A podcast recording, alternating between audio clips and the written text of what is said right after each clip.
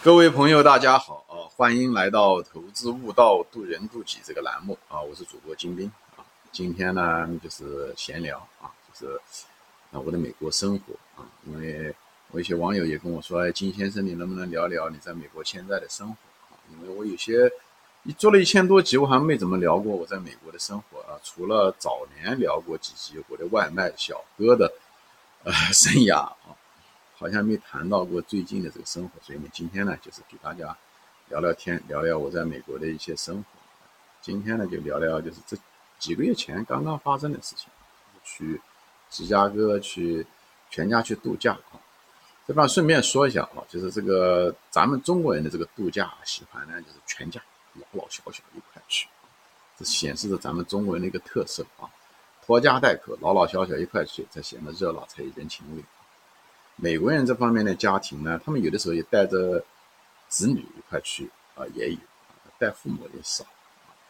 嗯，有的时候连子女都不带，就夫妻两个啊，就是就是出去旅游，把孩子呃交给老人带也好，或者是雇人把他照顾也好啊，他们两个就是一块出去像度蜜月一样的，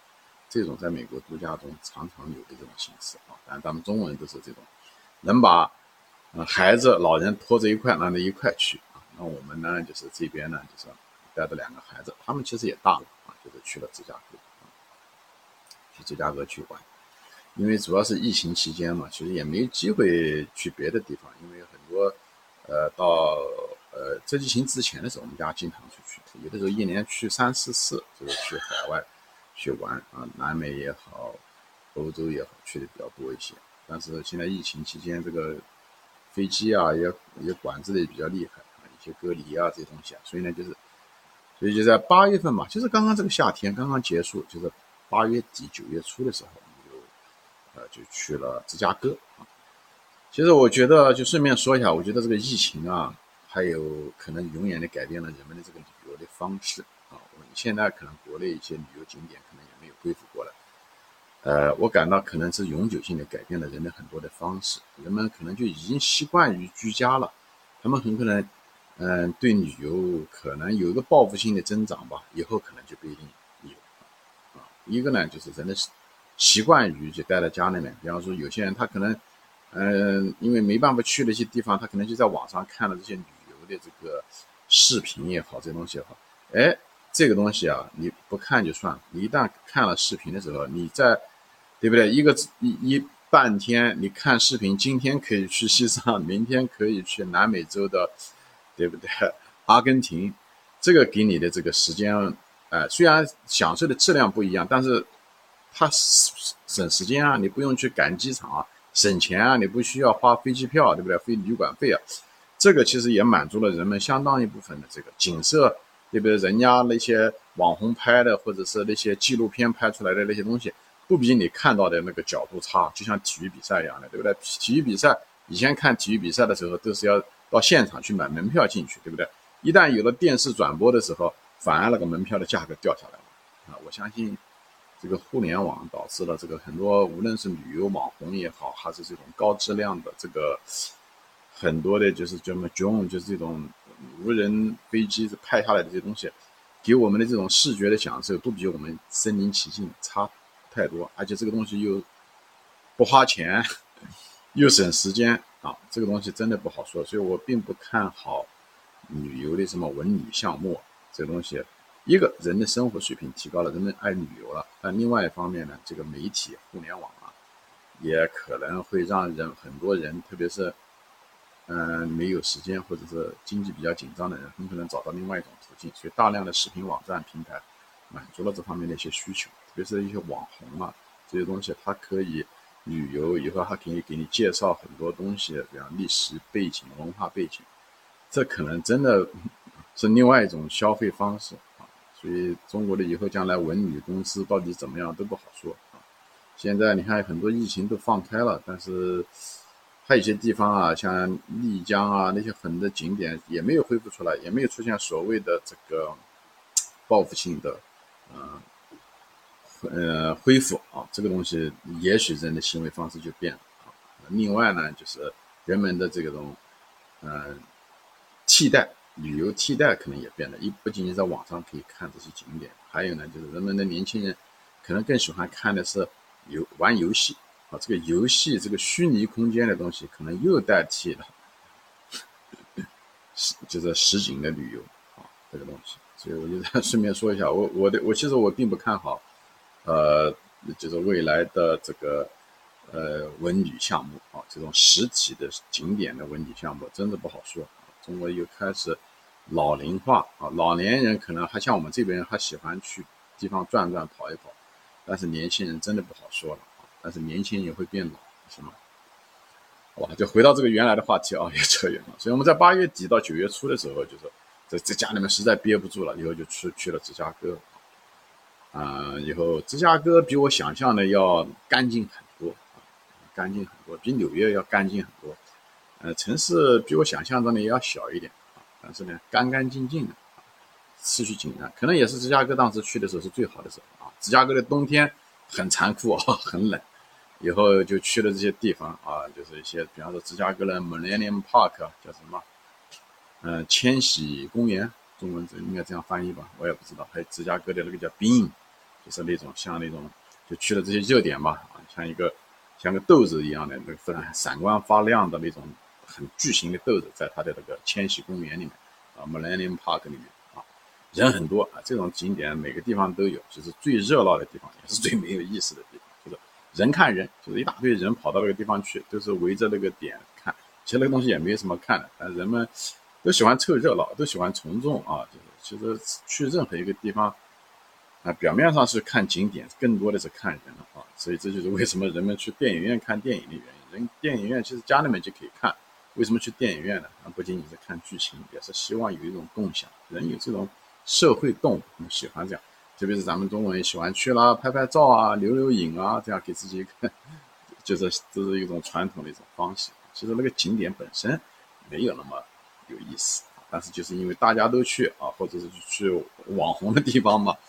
所以就大家都去那个地方啊，所以那个地方转了一圈，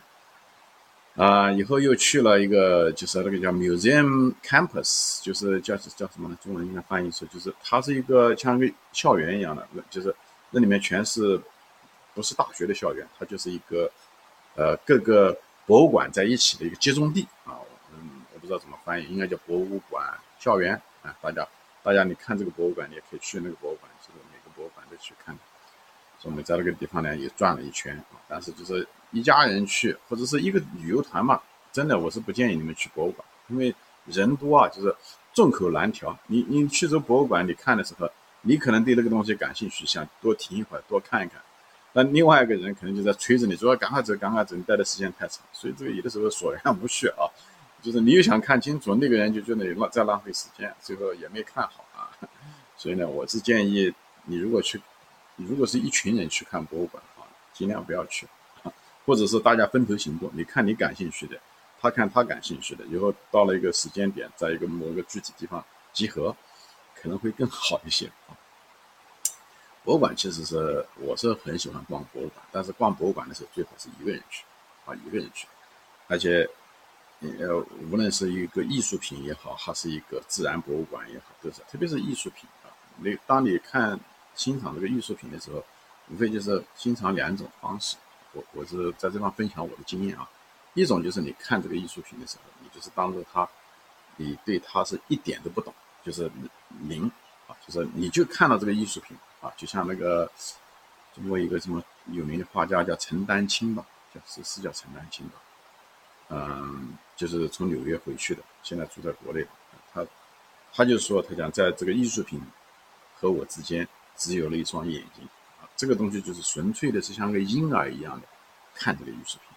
哎，你不要有任何的想法，不要有任何的那个观念，你就是看着这个艺术品本身就行了，不要想别的东西。啊，嗯，没有任何背景啊，这也是一种欣赏的方式，这可能是最原始、最直接的一种方式。那么另外一种方式可能正好就跟他反过来，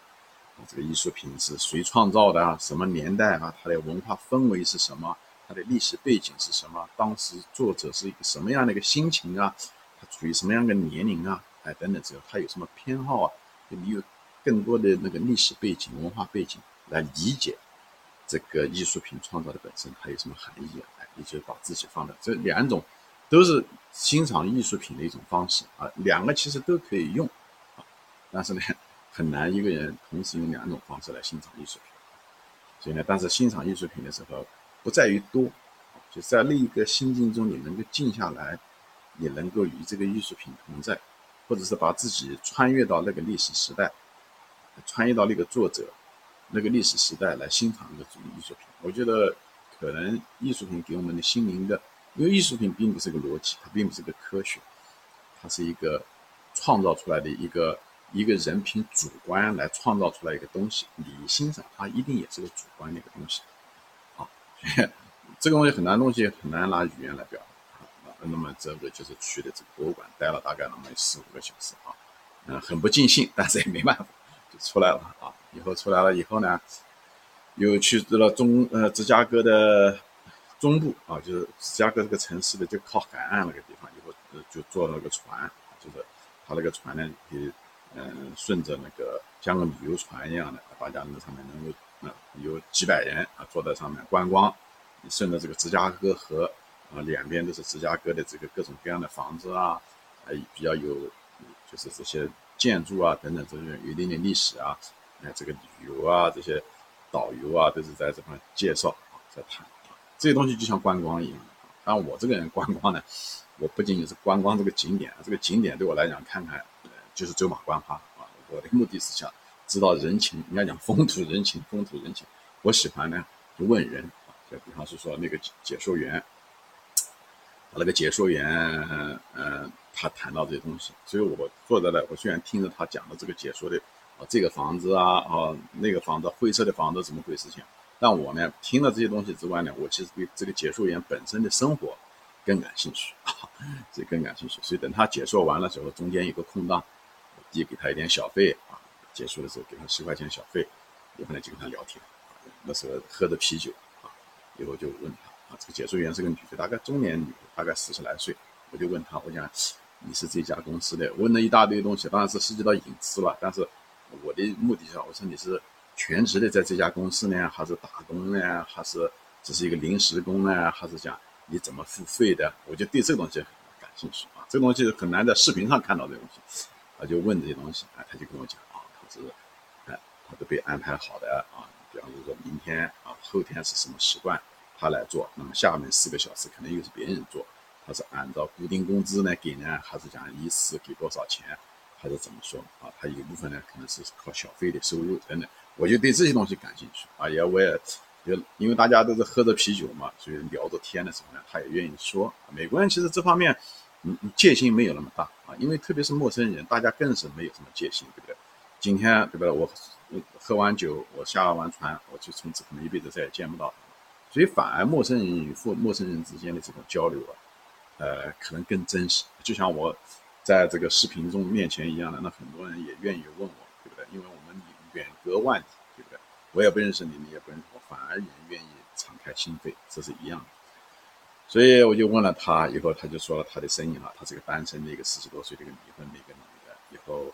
呃为了生活也在也在挣扎，他也很自由。所以美国人活得还是比较潇洒啊。他以后除这是他一份工作，以后他平时晚上的时候还是给人家做这种就是叫做叫 bartender，就是就是。就是像 waitress，就是一些餐馆里面给人家端盘子啊，拿，这是他另外一个收入啊，就是这样子。所以他生活的很自由啊，就聊聊天。我就想知道这一类的人的生活是什么样子状态，生活的方式是什么样子。